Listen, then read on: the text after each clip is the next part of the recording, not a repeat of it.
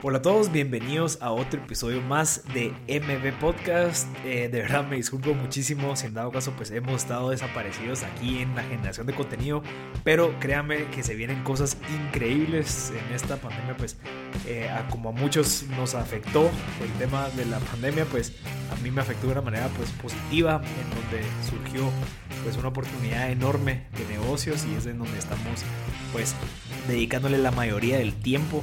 Así que por eso es de que he tenido que enfocar muchísimo en levantar la empresa. Pues que, que obviamente hay que, hay que dedicarle bastante tiempo para levantarlo como cualquier otro startup. Así que le he tenido que dejar un poquito M Podcast a un lado.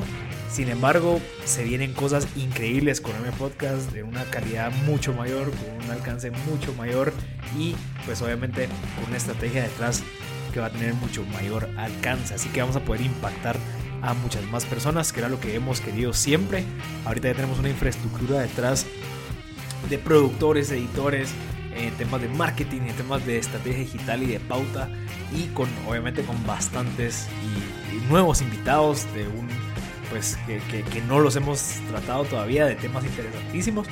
Y lo más importante es que con esta experiencia que he logrado obtener en los últimos casi 5 o 6 meses de levantar un negocio de cero eh, con socios y pues con una estructura detrás un poquito más robusta, pues he aprendido bastante, ¿verdad? Entonces ya el conocimiento pues va a pesar un poquito más al momento de conversar con esas personas. Así que eh, de verdad, muchas gracias por estar atentos y pues espero que se gocen estos episodios que estamos sacando ahorita. Es contenido que yo ya tenía reservado para irlo lanzando poco a poco porque los habíamos grabado desde hace tiempo. Así que disfruten estos episodios.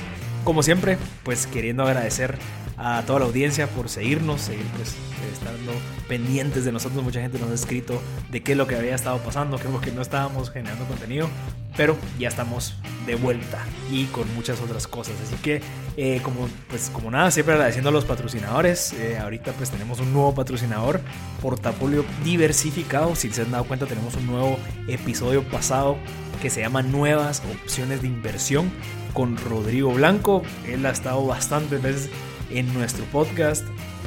Siempre que, conversamos, pues existen nuevas oportunidades. Él tiene una, una perspectiva y una visión bien clara de muchas cosas que a veces nosotros no vemos, pero creo que es lo interesante de conversar con él. Así que él se unió a patrocinar MB Podcast con portafolio diversificado, una opción para que tú, si en dado caso tenés unos ahorros y querés realmente ganar intereses y que ese no sea solamente un ahorro, sino que sea una inversión pues está la opción de portafolio diversificado. La página web es www.portafoliodiversificado.com en donde ustedes pueden acceder y ver todas las opciones de casas que existen en Estados Unidos, en donde Rodrigo está ofreciendo un 10% de retorno anual sobre tu inversión en dólares. Eso es algo que muy pocas cosas te lo dan. Ahorita lo están ofreciendo mucho en temas de criptomonedas, pero algo un poco más seguro, menos eh, pues volátil ¿verdad? Como el, mundo inmobiliario, está la opción ahí con Rodrigo Blanco en portafolio diversificado. Así que si en dado caso quieres saber un poquito más, te recomiendo el podcast que grabamos con él de nuevas opciones de inversión o si no, puedes acceder a su página www.portafoliodiversificado.com. Así que de verdad, gracias a todos por estar aquí pendientes y se vienen muchísimas cosas más. Y en este caso, pues gócense este episodio que se viene porque de verdad, está súper interesante. Así que gracias a todos y disfruten de este episodio. Así que, Philip, buenos días, buenas noches, de verdad, gracias por tu tiempo, súper valioso eh, el, poder conversar siempre contigo, como te digo, ya eh, hace tres, bueno, casi dos años y medio conversamos contigo y me cambiaste la vida, así que bienvenido, buenas noches. ¿Cómo, cómo, va todo? Muchas gracias, Marcel, súper todo eh, para mí es un honor hablar con emprendedores o personas que les interesa el emprendimiento. Eh, de veras, el futuro del país tiene que ver con los emprendedores. Ellos son los que son el motor económico, son los que contratan gente.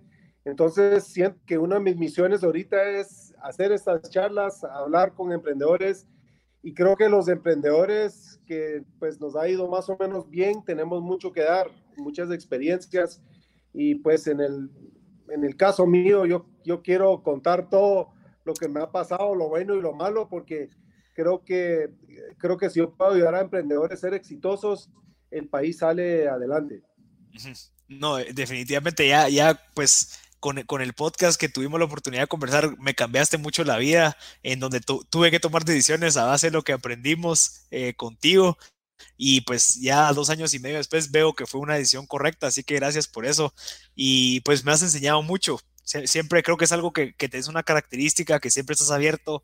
Eh, eso es algo que muchos de los emprendedores admiran de ti, que siempre estás abierto para recibir a personas. Eh, cuando la gente te encuentra en alguna conferencia, siempre estás ahí escuchando sus ideas, todos te quieren pichar ideas de negocio, que es algo que, que, que, es, que es algo muy común, pero, pero de primero todo quisiera felicitarte por lo que has logrado con Ecofiltro y con tu ejemplo. Y, y si quieres, para empezar, Philip, eh, el tema que estamos viendo con los emprendedores aquí en el Bootcamp es cómo podemos encontrar esa pasión por lo que hacemos para poder empezar a construir un negocio a través de esa pasión. Y, me encantaría que nos contaras un poco de tu historia, cómo fue que a través del problema que te enamoraste, empezaste a proponer soluciones y ahorita pues tenemos lo que tenemos que es Ecofiltro que ya traspasó fronteras y has estado, bueno, no sé, no sé cómo vas con tu meta del millón de familias, pero por favor contanos un poquito. Sí, muchas gracias Marcel. Pues pues mira, todo mi, mi, mi, vida de emprendedor empezó cuando estuve en Wharton sacando mi, mi MBA y era el único de como 500 personas de mi clase que quería empezar un negocio, ¿va? Y es, es muy aquí de, eh, de adentro, ¿va? Yo decía, yo siempre quería como que tratar de crear algo. Y y, ahí es donde nació mi espíritu de emprendedor y me, empecé a juntar con los profesores que eran emprendedores y ahí me, di cuenta que uno tiene que escuchar eh, lo que uno tiene adentro, ¿va? ¿Qué es lo que uno realmente quiere hacer? Y estábamos hablando eh, hace ratos contigo, ¿va? Que a veces las personas eh, se meten en el negocio familiar no porque quieren, sino creen que esa es la tradición y hay presión y, a veces no hacen lo que realmente quieren hacer, ¿va? Hay muchos, creo que hay muchos emprendedores en Guatemala que paran en compañías grandes y, creo que Guatemala pierde, ¿va? Porque podríamos tener mucho más negocios eh, em, iniciados eh, por un montón de emprendedores si realmente siguieran sus, sus sueños. Y pues yo tuve un mentor en California donde empecé mi primer negocio y él siempre fue muy generoso. Él era un emprendedor nato en dar, darme a mí todas sus experiencias y guiarme. Y ahora es la razón que lo estoy haciendo ahora. Y es muy, es muy importante eh, estar apasionado por lo que uno quiere hacer, pero también uno tiene que ser realista y uno no puede ser un emprendedor si te metes en un mercado donde no hay clientes, ¿va? Eh, o si te enamoras de un producto. O sea, un, producto no tiene valor. Eh, clientes tienen valor. Entonces siempre le digo a los emprendedores que tengan cuidado de eh, no, enamorarse de su producto. Si quieren ser emprendedores, traten de enamorarse en, el emprendimiento que va a generar un flujo que te va a dar la oportunidad de, si el producto es bueno, pues mejorar la vida de muchas personas. Pero ese concepto eh, a veces me cuesta comunicarlo a emprendedores aquí en Guatemala. Eh, no se enamoren del producto. El, el producto no tiene valor. Eh, lo que tiene valor son los clientes. Por, por, ejemplo, si yo estoy aquí enfrente de ustedes y he vendido seis ecofiltros, pues eh, no, no, no tiene mucho valor ecofiltro, pero si digo, mira, hemos vendido 600 mil ecofiltros, eh, eso ya dice que, que, tiene valor eh, ecofiltro, entonces el producto, porque tiene una propuesta de valor muy atractiva y ha traído más de 600 mil clientes, pues tiene valor. y ese es un concepto que recomiendo un libro que se llama Originals de Adam Grant, que habla mucho de estos temas, ¿va? Que, que uno tiene que eh, enfocarse mucho en desarrollar esa propuesta de valor para que el producto atraiga a millones de clientes y, así el emprendimiento realmente escale. Y, y entendiendo la, la, historia de Ecofiltro, Philip, eh, eh, todo comenzó pues con un acercamiento de cómo se resolvía en, en, una época el tema de agua potable. Me recuerdo que usted me contaba de, que, de, que, era por otro medio en donde el agua pues no era tan rica e incluso era un poco más costoso. ¿cómo, ¿Cómo mezcló esa oportunidad que identificó con esa pasión de querer ayudar? Sí, pues mira, yo, yo tuve un par de emprendimientos eh, exitosos eh, cuando ya tenía 39 años, más o menos me retiré y no estaba muy contento, eh, no tenía propósito, me iba a viajar por todo el mundo, me levantaba tarde, en fin, era como una hoja en el viento. Y fui con la fundación de mi familia que se estaba enfocado en el tema del agua y, eh, y, aquí, aquí voy a hablar un poco del tema de las fundaciones y por qué creo que muchos no funcionan o no impactan mucho. Eh, la fundación de mi familia se, mide, se medía mucho por sus intenciones eh, y un emprendedor se mide por sus resultados. Entonces yo me, me, involucré en la fundación y mi hermana me dijo que la meta era resolver el problema de acceso a agua potable en Guatemala. Le dije que bueno, que no le porque no tener acceso a agua potable mata a más personas que cualquier eh, acto de violencia, incluyendo las, las guerras. Entonces, era, era una misión muy noble, pero estábamos llegando a 2.000 familias al año en un país donde había un millón de familias sin agua potable. Entonces, era absurdo eh, pensar que se iba a resolver ese problema pues, de nuestras vidas. Iba a tomar 500 años a ese paso. Entonces, yo lo que hice, Marcel, y esto, pues, esto viene de mi vida anterior de un emprendedor tradicional, es que yo dije, bueno, eh, ¿qué pasa si ya no vemos a los más pobres como objetos de lástima, sino como clientes potenciales? ¿Y qué pasa como el mercado de agua es muy grande, ¿va? Eh, la gente urbana y rural igual necesitamos tomar agua. Entonces, ¿qué pasa si el ecofiltro, que parece como una maceta y se puede poner en un recipiente de cerámica o de vidrio, ¿Qué pasa si yo voy a un mercado urbano y investigué? Ahí es donde, donde investigué eh, cuánto gastaban en Guatemala en garafones y eran como dos mil quetzales al año. ¿Y qué pasa si yo saco un producto lindo de cerámica eh, con un chorro de acero inoxidable y lo vendo por 600 quetzales? Y, y esos 600 quetzales le va a poner algo mucho más bonito en su cocina le va a ahorrar dos mil, pues 1.400 quetzales en el primer año.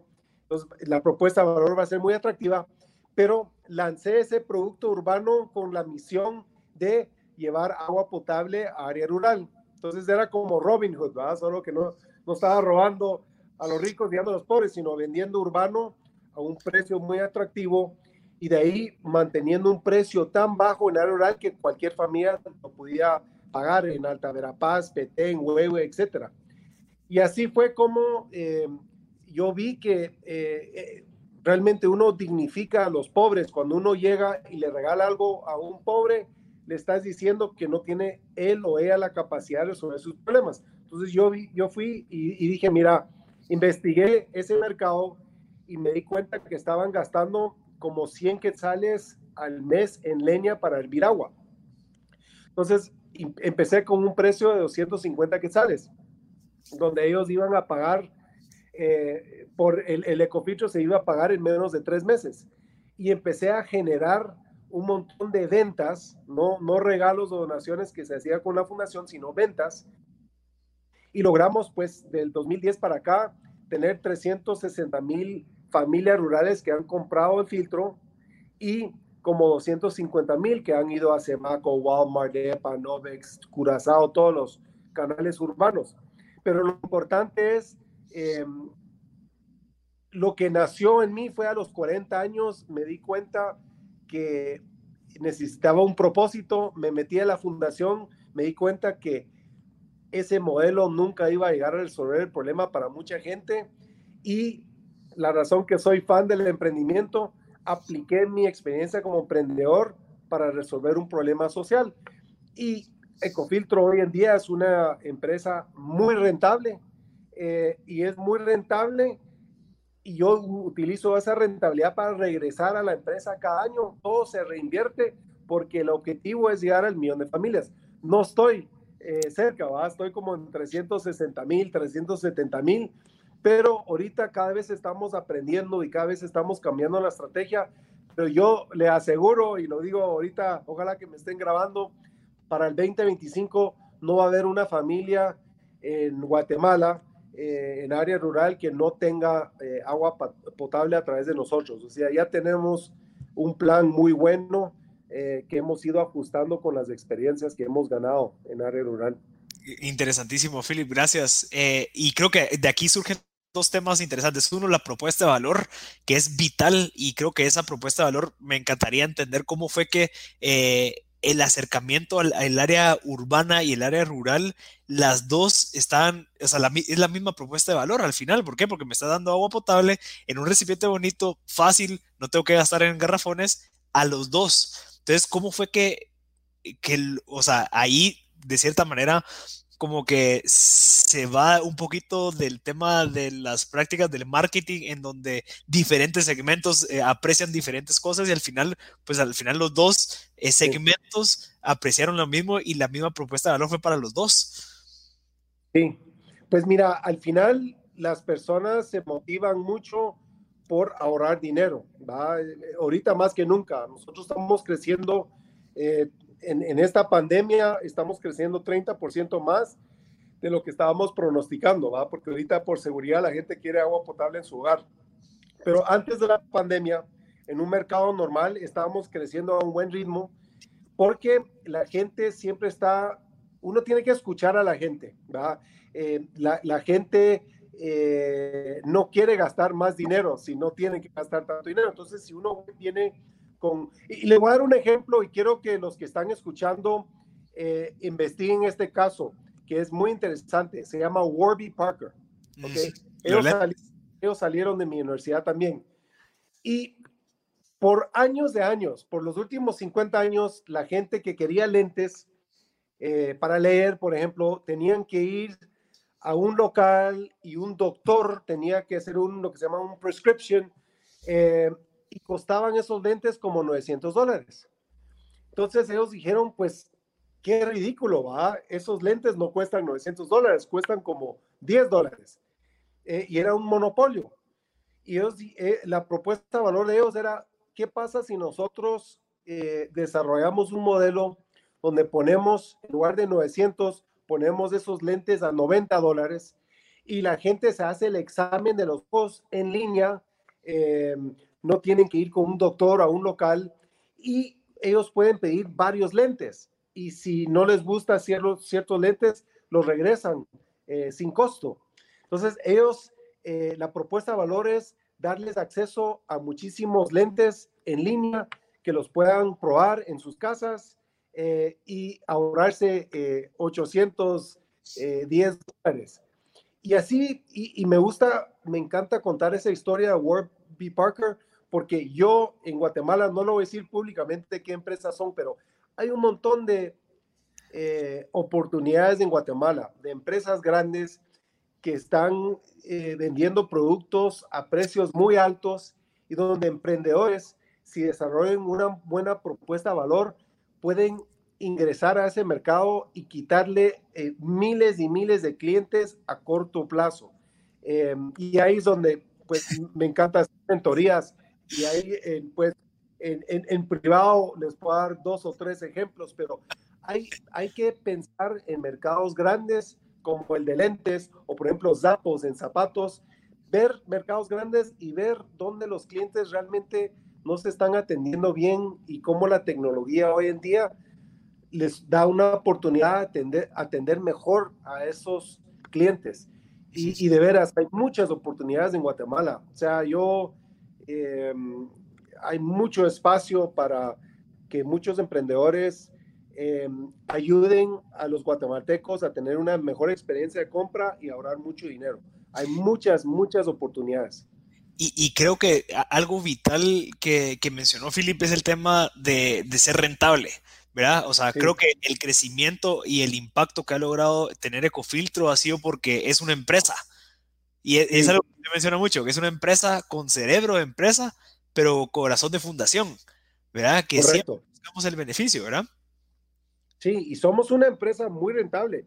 Y a mí me gusta decirlo, porque si yo no soy rentable, por ejemplo, ahorita eh, invertimos un montón de dinero en SAP, ¿verdad? que es un software que, que usa BMW, aquí localmente lo usa empresas como Semaco. Eh, es, es, es el software, es el Ferrari de software. Y ese software te da la oportunidad de utilizar toda esa data que está entrando todos los días para poder tomar buenas decisiones. Entonces, eh, nosotros somos rentables porque sabemos, conocemos muy bien los mercados, hemos estado, hacemos muchas encuestas todo el tiempo para entender cómo servir mejor a los clientes y todo el tiempo estamos utilizando ese software para ir midiendo diferentes partes del negocio, desde producción a mercadeo, ventas, todo lo estamos midiendo. Entonces uno piensa que los emprendedores exitosos son gente que solo con emociones y intuición están manejando sus empresas. No, los que realmente están escalando están, eh, tienen una metodología muy disciplinada, están midiendo todo lo que hacen todo el tiempo y siempre están cuidando esa propuesta de valor y, viendo cómo pueden mejorar esa propuesta de valor. y es importante. Y, por eso es, importantísimo, Philip, tener ese contacto con, con el cliente ¿verdad? Porque al final eh, cualquier tipo de estudio de mercado nunca va, va a sustituir el contacto con el cliente directo, de escuchar qué es lo que está pasando, cómo lo están resolviendo, qué se puede mejorar. Y, ahí va mi segunda pregunta. Si en dado caso usted hoy eh, decide, bueno, quiero emprender, eh, se recuerda que conversábamos sobre el tema de las estufas eficientes y que un montón de gente me escribió que quería hacerle las estufas porque comentó que sería una excelente oportunidad de negocio. ¿Cómo haría usted hoy para comenzar ese negocio? ¿Qué, proceso tomaría de, de, investigación, de qué hipótesis, cómo empezaría a, adentrarse en hacer otro cofiltro, pero enfocado en estufas? Pues, pues todo empezó, de hecho ya tenemos los estudios, empezamos en entender cuánto gastaba la gente en Guatemala en leña para cocinar. Y Guatemala es de los tres países que más utilizan leña per cápita en el mundo. Es realmente muy triste por nuestros bosques. Entonces, más o menos estás hablando de como 300 quetzales, imagina, 300 a 350 quetzales dependiendo de la región. Entonces, empezamos con, ok, hay un gran mercado que ahorita están cocinando con fogata abierta, 2.1 millones de familias, entonces es el, el tamaño del mercado que están cocinando con fogata abierta, ni siquiera con una estufa mejorada. Entonces, ese es el target. Empezamos con ese mercado y validamos. Pusimos eh, como 100, 130 creo que eran ecofuegos y los pusimos en diferentes partes de área rural de Guatemala. Y en promedio la gente estaba eh, reduciendo su consumo en leña en como 120 quetzales al mes. Imagina. Wow. Entonces, ahí tenés, ahí, ahí es donde empezamos a desarrollar la propuesta de valor. El precio del ecofuego es 200 quetzales. Eso es el precio que lo vamos a vender. El costo más o menos es de como 97 a 98 quetzales. Entonces tenés ese spread entre 97, 98 y 200 para que, que tengas distribuidores que, para que puedan ganar un margen, en todos tus costos fijos, en fin, es un, eh, un best practice es eh, tener un 50% de utilidad bruta. Y para la familia rural, que es lo más importante, ¿va? Porque acuérdense lo que, lo que dije al principio del podcast es, eh, un producto no tiene valor, son los clientes que dan valor. Y si una persona está ahorrando 100 quetzales al mes y le cuesta el producto 200 quetzales y le va a durar 5 años, la propuesta de valor es muy atractiva o no. Y si tenés muchos testimoniales y muchos videos y laboratorios que han confirmado de esa reducción de leña, pues entonces solo es cuestión de ejecutar, va que, que los vendedores que tengas en área rural eh, puedan eh, de una manera muy clara comunicar esa propuesta de valor a esa familia rural y pues y, así vas escalando, ¿va? Entonces, eh, de ahí se vuelve ejecución.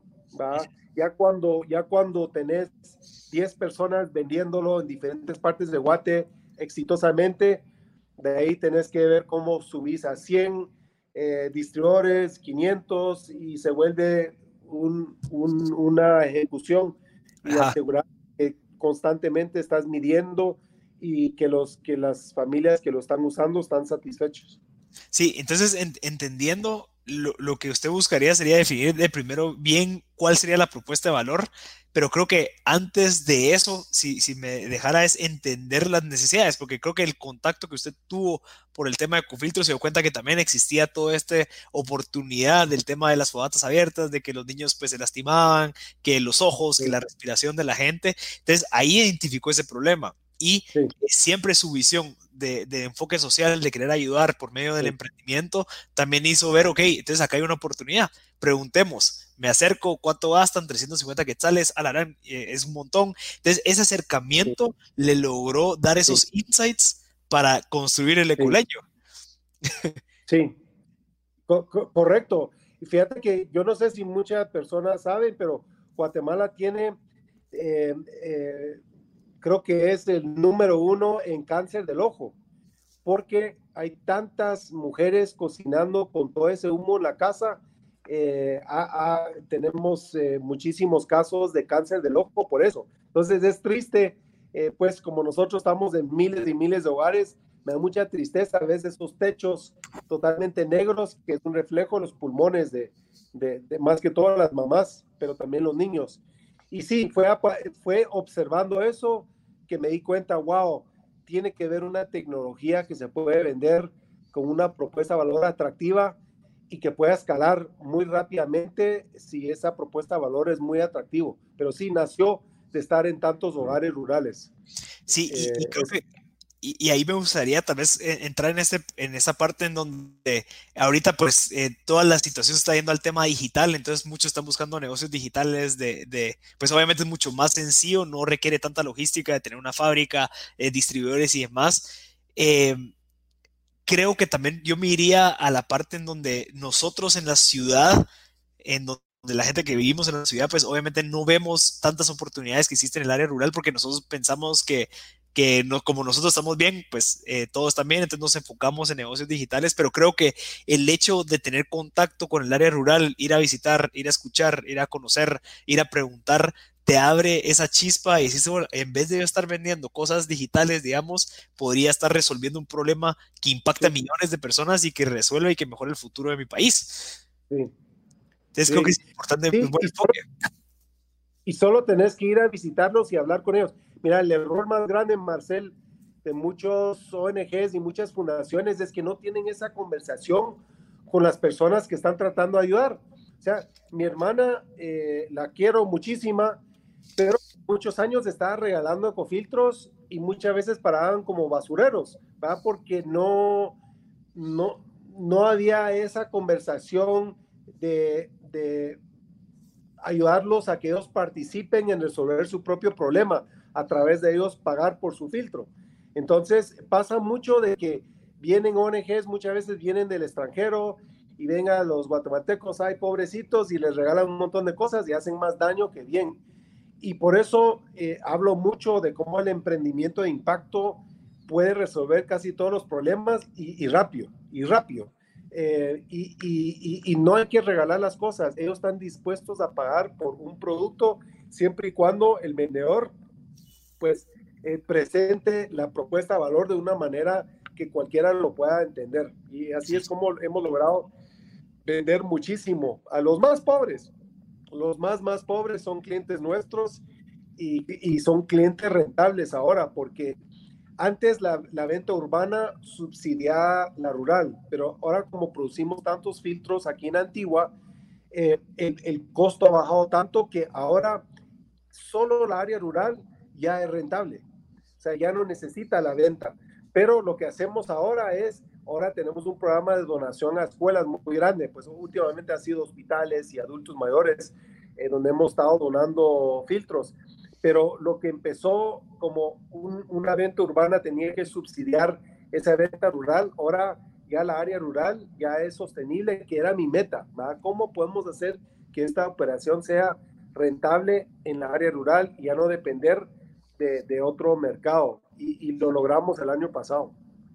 y Philip, me, me, encanta eso porque creo que fortalece y, refuerza algo que mencionó antes, que a veces eh, nosotros uno estamos tan enamorados de la solución y a veces esa solución está basada en creencias nuestras de que así, eh, fijo, lo van a querer así y fijo ellos eh, no están dispuestos a pagar fijo y, y como que creemos esas narrativas que nos limitan y paramos dando una fundación que llega a solo a 2.000 personas, cuando solo por el hecho de ir a escuchar, eh, sentarse a entender, entender el contexto, eh, entender que lo que están buscando, escuchar, aprender, se puede crear algo tan interesante. Y creo que ahí, ahí hablamos de lo que usted mencionaba, de que hay que enamorarse del problema, o sea, de, de que te apasione tanto y que no puedas creer de que sigue habiendo gente que no tiene acceso a agua, que es si no hubiera sido Confiltro, hubiera sido otra empresa, si no hubiera sido esa, hubiera sido otra. ¿Cómo ve usted esa parte? Y, y, y si no estoy mal, y déjeme decir, puede ser que sea un mal que, que se replica en mucha gente que cree que así debería funcionar,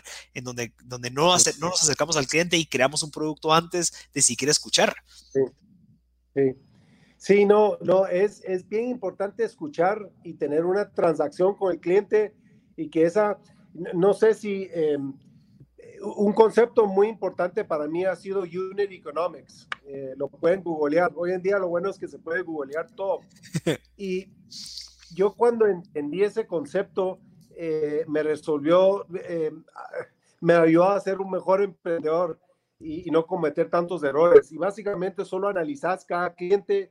Por ejemplo, el Unit Economics nos confirmó el año pasado que nosotros podemos rentablemente llegar a una familia en Huevetenango vendiendo el ecofiltro rentablemente a esa familia. Eh, o sea, funciona el Unit Economics en área rural. Y es bien importante que los emprendedores hagan ese ejercicio. ¿va? ¿Será que mi producto se puede vender rentablemente al, al, cliente típico en mi mercado?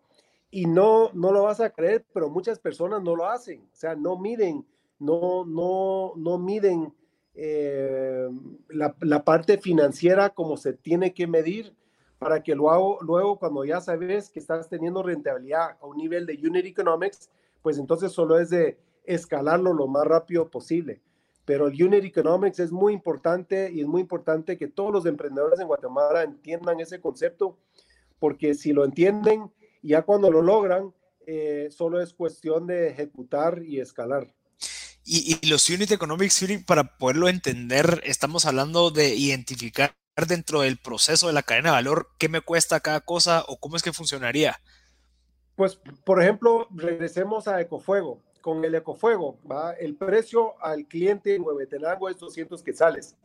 Yo le tengo que dar un margen de, de 25% al distribuidor en Huevetenango. Entonces, yo se lo vendo al, al distribuidor en Huevetenango a 150 quetzales, ¿ok? Ese distribuidor se lo vende a 200, gana sus 50 quetzales. Yo tengo que poder vender a ese distribuidor, que es mi cliente en Huevetenango, rentablemente a 150.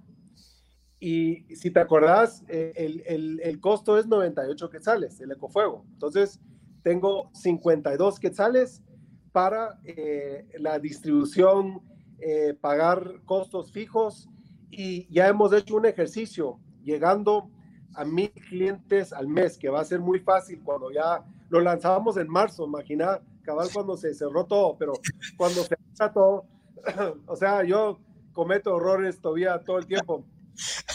mala eh, cabalmente, el, mediados de marzo, eh, creo que el día antes de que se cerró el país, pero ya hicimos un análisis que con una venta de mil mensual, nosotros podemos atender eh, toda la República de una manera rentable, a un, a un nivel de unit economics.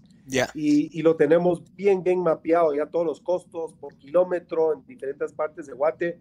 Y, y lo bueno es que se pueden transportar muchísimos, no son nada frágiles. Em, pero eso es lo que, lo que es unit economics, entender tu costo y tu venta y, asegurar que a, nivel del, del, cliente más complicado, más difícil, Varías, Veterango, se pueda atender de una manera sostenible financieramente. Interesante, Filip. Usted, con tanto ah, eh, contacto, digamos, con el área rural, que es eh, uno de los mayores porcentajes de la población en Guatemala, ¿qué otras oportunidades ha visto que, que, hace dos años usted me mencionó el tema del fuego abierto y por lo visto ya lo, ya lo resolvió, pero ¿existe alguna otra oportunidad para alguien que quiera, eh, porque digamos dentro del grupo que, que, nos están viendo hoy hay muchas personas que no tienen ideas de negocio, eh, ¿cree que hay una oportunidad que exista eh, que se pueda resolver? Hay muchísimas, hay muchísimas. Mira, hablemos de tendencias. Ahorita, ahorita hay tendencias y, y por ejemplo, mucha gente quiere la comodidad de poder comprar a través de Internet. Mucha gente eh, le interesa mucho los productos locales. Mucha gente le está interesando eh, productos que son amigables al medio ambiente. En fin, eh, por, por, ejemplo, un, un, negocio que yo miro que alguien le pudiera ir muy, muy bien son bebidas naturales en envases de vidrio. algo que ya ha tenido mucho éxito en Estados Unidos y Europa. Eh, aquí hay una gran oportunidad, especialmente ahorita con esta pandemia, la gente se, está dando cuenta que si uno tiene una mejor alimentación, eh, productos naturales, eh, vas fortaleciendo tu sistema inmunológico. Entonces, y la gente ahorita quieren de alguna manera comprarle a compañías que son conscientes del medio ambiente. Entonces, que, que, que puedan regresar esos envases. Pero uno tiene que formular una bebida natural que realmente sea rica, ¿va? Igual de rica que, eh, que, uno eh, ah, tradicional. Eh, entonces, yo veo eso, eso es una oportunidad bien obvia, en, en, mi opinión, y, y, snacks naturales, snacks que, que tengan, no solo que sean buenos para uno, pero tengan muy buen sabor y, y que tengan un impacto social. O sea, ahí hay, hay, una oportunidad muy grande y el mercado de snacks es muy grande. O sea, hay que apostarle a los mercados grandes. Yo le digo a los emprendedores, no compitas en nichos muy pequeños. Trata de, así como por ejemplo Ecofiltro es agua, todo el mundo toma agua. Eh, Sapos, ¿verdad? que es un buen ejemplo de un startup en Estados Unidos que lo compró Amazon. Eh, todo el mundo compra zapatos. Eh, el de Warby Parker, o sea, apostarle a los mercados grandes y hay que leer mucho porque mucho de lo que pasa en otros países va a pasar en Guatemala y esas tendencias de, bebidas naturales, de envases, de vidrio, eh, productos locales o con algún sabor, local, eh, solo es cuestión de ejecutarlo bien, ¿va? Pero, pero sí miro que se puede desarrollar una propuesta de valor muy interesante eh, y, y, así como ese hay como 10 otros, ¿va? Eh, ahí, en, mentorías yo no cobro. Eh, yo lo que quiero es que tengan éxito y que, y, que sean emprendimientos que ayuden a los consumidores con más opciones a mejor precio, más saludables. Es mi única intención, es que los emprendedores tengan éxito para el beneficio de los clientes y el beneficio de darle más trabajo a más gente. Esa es mi única razón que hago mentorías con tantas personas. Y sí, y definitivamente, Philip, esos, esos, yo, yo puedo dar la, la experiencia de eso. Philip, eh, de los 30 a los 40, comentaba, y estoy seguro que es algo obvio esta pregunta, pero de los 30 a los 40 usted hizo dinero. Y a los 40 se retiró, dijo, mira, ya no quiero, no, no busco. De los 40 a los 50 ha estado desarrollando eh, Ecofiltro, 10, o sea, dos décadas distintas, con objetivos distintos. ¿Cómo ha sido esa diferencia? Un enfoque en dinero y el otro enfoque en impacto. Sí, mira, eh, yo cuando estuve en la universidad, ni siquiera la gente pensaba que los negocios podrían mejorar la sociedad. O sea, yo, yo, yo estudié en una escuela de negocios que se llama Wharton, eh, en Filadelfia, donde salió Elon Musk y Trump. Y es la, la escuela de negocios más vieja de Estados Unidos. Y es una escuela de negocios donde cuando yo estaba ahí, el enfoque era hacer dinero. O sea, lo único que yo aprendí ahí es lo único que sirve de todo lo que vas a aprender ahí es para hacer ser el más rico del cementerio. y, y, este fue el concepto que yo me llevé a California y empecé un par de negocios ahí, me fue bien. Em, y, lo curioso es, eh, luego a los 40 me metí a Ecofiltro a ser un emprendedor social, pero me di cuenta, después de varios años haciéndolo, que las empresas más rentables, Marcel, las más rentables no van a ser los emprendimientos tradicionales. Los emprendimientos que son rentables y que tienen productos que mejoran la salud de las personas y son amigables al medio ambiente, yo le aseguro, si hacemos un análisis después de esta pandemia, yo soy un B Corp, que es una empresa certificada que tenemos triple impacto, financiero, somos rentables, amigables al medio ambiente e impacto social. Si nosotros en un año medimos cómo les fue a esas empresas versus la empresa tradicional, le aseguro que las empresas de impacto como Ecofiltro en lo financiero, o sea, no estoy hablando de lo social y lo, lo del medio ambiente, en lo financiero vamos a tener mejores resultados. ¿Eso qué me dice? Que ha cambiado el consumidor. El millennial especialmente está viendo a las empresas, eh, quieren más de las empresas, quieren que realmente mejoren en la sociedad. Hace 20 años solo querían que sean rentables y que les den una buena oportunidad de desarrollar su carrera. Hoy en día quieren que las empresas mejoren el mundo. Entonces, empresas como Ecofiltro eh, tienen una ventaja. Atraemos mejor capital humano porque la gente quiere estar en una empresa que tiene un propósito más allá que solo hacer dinero. Y los clientes son más fieles. Ellos le quieren comprar a empresas que realmente tienen corazón, ¿va? en su ADN tienen esa responsabilidad social, ¿va? no es algo de un departamento dentro de la empresa, sino el, el giro negocio es de impacto. Entonces, eh, yo hubiera sido un emprendedor de impacto a los 25 años cuando salí de, de, Wharton si hubiera sabido lo que sé ahora.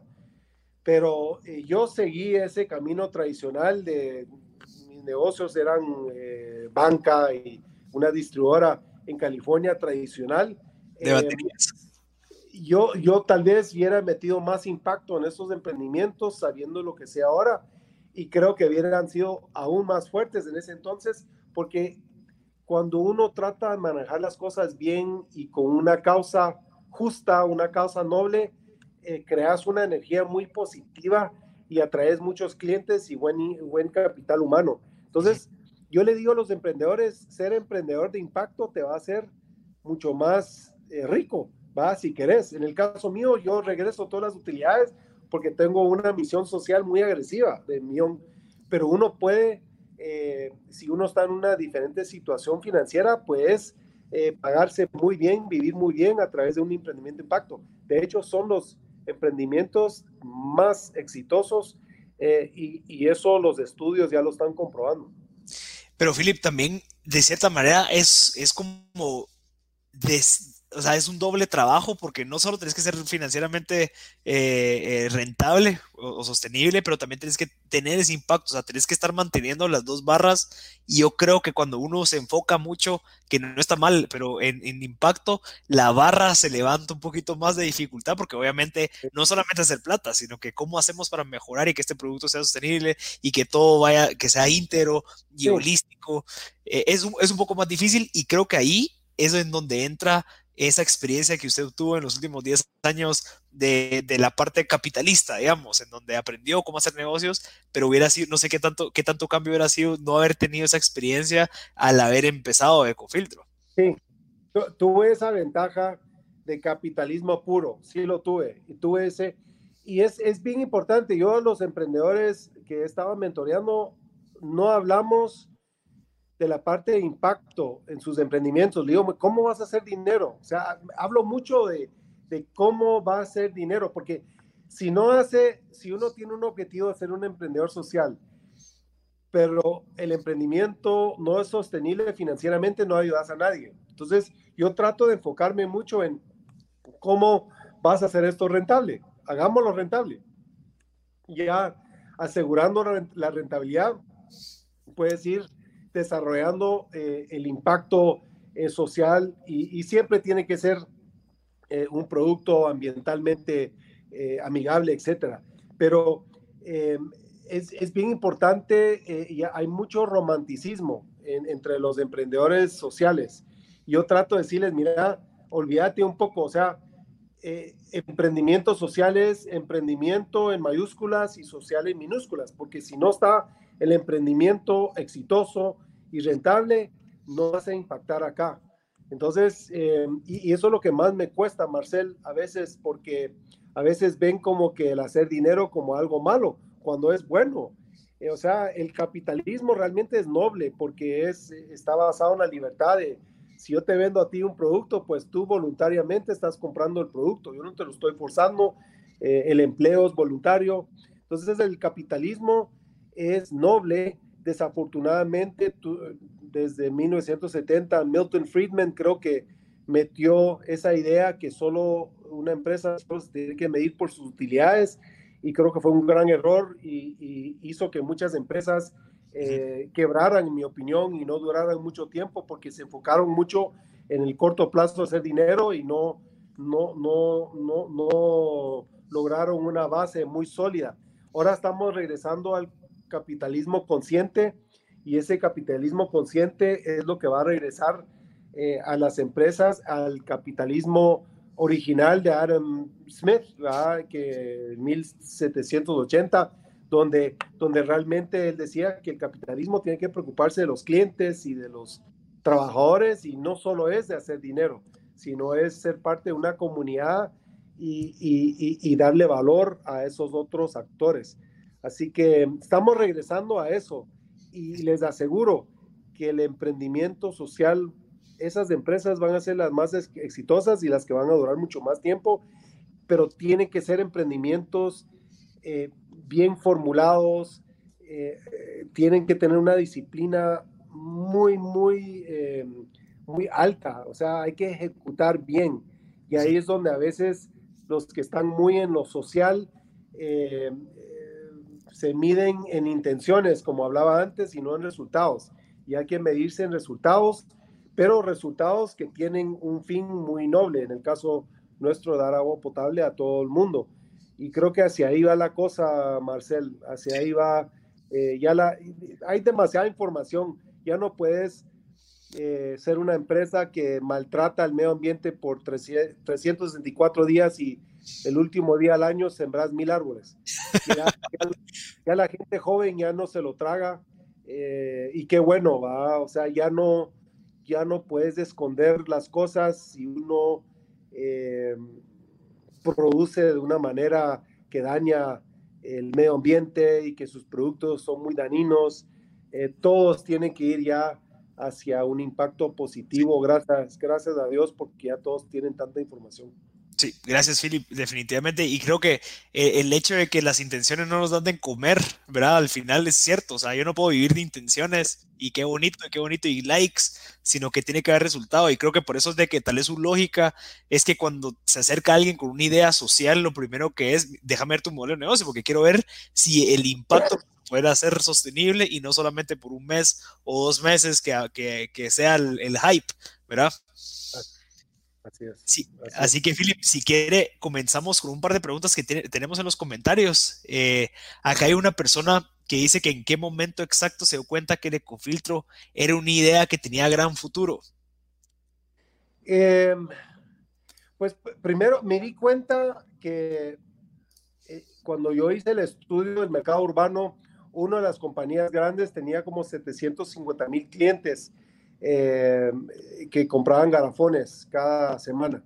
Entonces me di cuenta que yo estaba buscando una manera que no era la familia, que teníamos recursos limitados, eh, llevar agua potable al millón de familias que ahorita, que en ese entonces estábamos llegando a 2000. Entonces me di cuenta que había un montón de transacciones de agua potable en la ciudad capital y quería aprovechar esos millones y millones y millones de dólares de gasto en garafones para proveer un producto rentable que me ayudara a regresar a área rural con un producto eh, accesible a cualquier familia, eh, pero aprovechando esas ventas, esas transacciones urbanas. Pero me di cuenta que solo una empresa tenía esa cantidad de clientes en un mercado masivo y que todas esas familias estaban gastando dinerales en leña para hervir agua. Eh, eran como 3 millones de familias, eh, o 2 millones de familias en ese entonces. Entonces el mercado era muy grande para, para convencer a todos de una mejor manera de llevar agua potable a su hogar. Y, también quisiera agregar que también eh, dentro de la parte urbana, el hecho de estar pidiendo garrafones cada vez que te quedas sin agua también es ineficiente. Es que yo no tengo que parar de tomar agua porque no ha venido el del camión, o sea, existe ese problema que un ecofiltro se resuelve, que solo llenas el, el filtro. Sí. sí, y así como ese, hay varios otros. O sea, eh, yo me di cuenta que esa era una oportunidad muy grande de escalar muy rápido, pero hay varias otras oportunidades donde el cliente se puede servir de una mejor manera. Y ahorita con la plataforma tecnológica se puede llegar con mejores soluciones. Lo dejo como un, para todos los que están escuchando, hay, un montón donde yo digo, wow, eh, hay una oportunidad interesante para, para muchas, eh, muchos mercados, muchas industrias en Guatemala. Philip, el, contacto que ha tenido con mucho emprendedor, eh, ¿qué buenas prácticas ha encontrado y qué malas prácticas ha encontrado que ha visto a los que han mantenido esas buenas prácticas el éxito y a los que han tenido esas malas prácticas el fracaso? Mira, en lo bueno, mucha creatividad. Es impresionante, de veras, eh, el guatemalteco es muy creativo y, me asombra, me encanta las soluciones que ha encontrado muchos emprendedores. Ahora, en lo negativo, esa disciplina diaria va de, validar y tomar riesgo y validar. Y, por ejemplo, algo que no me gusta que pasa en Guatemala es que la gente mantiene su idea como un secreto, cuando lo opuesto es lo que tiene que pasar. Le tienes que contar a todo el mundo de tu idea, porque ahí es cuando empezás a validar tu idea para ver si solo es una buena idea o tiene el potencial de ser un buen negocio. Entonces, lo bueno, mucha creatividad. Y, la verdad, los guatemaltecos sí están tratando de salir adelante y tienen ese deseo de salir adelante. Lo malo es que a veces esa disciplina diaria, constante, aburrido de, de, tener que hacer esos experimentos y, medir y, ir cambiando, o sea, eh, ahí es donde tenemos que trabajar más, es, es en cómo eh, tener esa disciplina de validar, validar con más profundidad y extraer lo importante de cada validación para mejorar ese producto hasta que ya tenga eh, una propuesta de valor que realmente haga rentable el emprendimiento. Gracias, Philip. Aquí nos están preguntando que qué pasa cuando eh, la data de la industria no es accesible digamos, el caso, usted el 2.1 millones, eh, eh, todos estos números, ¿en dónde uno los puede buscar o cómo puede hacer para llegar a obtener esa información tan valiosa en una industria que no es tan fácil de, de, recibir esa información? Pues, pues mira, hay, em, y con mucho gusto lo puedo compartir en sesiones privadas, pero hay, hay mucha, toda la información que uno necesita eh, está accesible. Uno a veces tiene que contar cantidad de camiones, ¿verdad? y de ahí extrapolar información de qué tanto vende una empresa. Pero si no está en la web, y mucho está en la web, hay maneras de llegar a cuánto está vendiendo, qué tan grande es, es un, un mercado. O sea, no es, no es muy difícil, pero sí es una, hay una metodología de cómo saber qué tan grande es el mercado para un producto o un servicio. Y, y hoy en día, mira, hace sin, mira, desde 1600, 1700, de hace 30 años, la única gente que tenía información era la gente que iba a universidades y esas bibliotecas grandes en las universidades en Europa y Estados Unidos, esa era la gente que tenía acceso a esos libros de historia, eh, de comercio, eh, de ciencia. Eh, hoy en día, todos los guatemaltecos que me están escuchando y todas las personas en nuestro país, a través del Internet, tiene acceso a toda la información que necesitan para desarrollar emprendimientos interesantes. Y es una oportunidad que, nunca lo hemos tenido. O sea, hoy en día ya todos tenemos la información necesaria. Eh, si seguimos una metodología eh, práctica, eh, podemos hacer emprendimientos menos riesgosos, ya con una información que se puede extraer de la web. Ok. Buenísimo, Philip. Para concluir, nos regalaría un consejo así como el que me dio en el podcast de, de, volar, de la empresa familiar y, probar que me sirvió bastante, por cierto. Mira, eh, eh, esto eh, es, muy personal, pero a mí me ha ayudado llegar a, donde estoy. Y son tres cosas, son tres cosas que ya se volvió un hábito, ya ni lo pienso. O sea, cuando me levanto, agradecimiento, agradecer todo lo que uno tiene. De contribución, ¿cómo voy a contribuir hoy? en mi hogar, en mi comunidad, en mi empresa, con mis empleados. ¿Qué contribución voy a hacer hoy? Eso es bien importante. Y, el, tercero es, y a mí me costó al principio, es siempre ver lo bueno en las personas. Porque a veces hay, personas difíciles, cuesta ver lo bueno en cierta gente, pero si tratas de siempre ver lo bueno en cada persona, lo malo, lo malo se va diluyendo. Entonces, si haces esas tres cosas, y realmente es para emprendedores porque te, te da mucho ánimo eh, comenzar el día, agradecimiento, contribución, ¿cómo voy a contribuir eh, en esos aspectos eh, de mi vida, con mi familia, mi comunidad, mi empresa? Y tercero, ver lo mejor en las personas. Si solo con eso eh, empezás bien el día y con más energía y con más ánimo de, ir a conquistar mercados. Y, es algo muy personal, pero a mí me, funciona y se ha vuelto un hábito en mi vida. Y si a usted le funciona es porque sí funciona, así que tenemos que hacer el caso. Muchas Buenísimo, Philip. siempre, como siempre, súper agradecido por su tiempo. Entiendo que es tarde. Eh, gracias por, por, por, por, darnos el tiempo. Hay muchas personas que fijo van a preguntar cómo lo pueden contactar. ¿Será que es por correo? ¿Será que es por LinkedIn? ¿Será que es por Facebook? Como quieran. Eh, lo que sea más fácil, siempre respondo. Y si son emprendimientos, si tienen acceso a mi persona, porque sí creo que son el futuro Guate y es la única manera que vamos a sacar el país adelante emprendedores exitosos. Así que eh, de todas formas me pueden contactar y tú tenés mi info de contacto y, a los emprendedores les doy mucho tiempo, de veras, porque son, sí, son, los, son los individuales más importantes en el país, especialmente en este momento. Sí, no, gracias Philip y de verdad súper agradecido por su tiempo, siempre súper agradecido, nuestros hijos van a estar agradecidos por el trabajo que, que, usted ha hecho con el tema de Ecofiltro, porque obviamente eso va a mejorar muchísimo el estilo de vida de toda la gente en Guatemala, así que ánimo, nosotros vamos a ayudarlo a, a llegar a esas familias porque siempre estamos evangelizando, yo soy un evangelizador de Ecofiltro, ¿verdad? En mi casa ya tenemos como cuatro, así que... Así que es algo, bastante valioso, Philip. Gracias. Buena onda. Gracias, Marcel. Gracias por la oportunidad. No, me sé. Gracias. Buenas noches.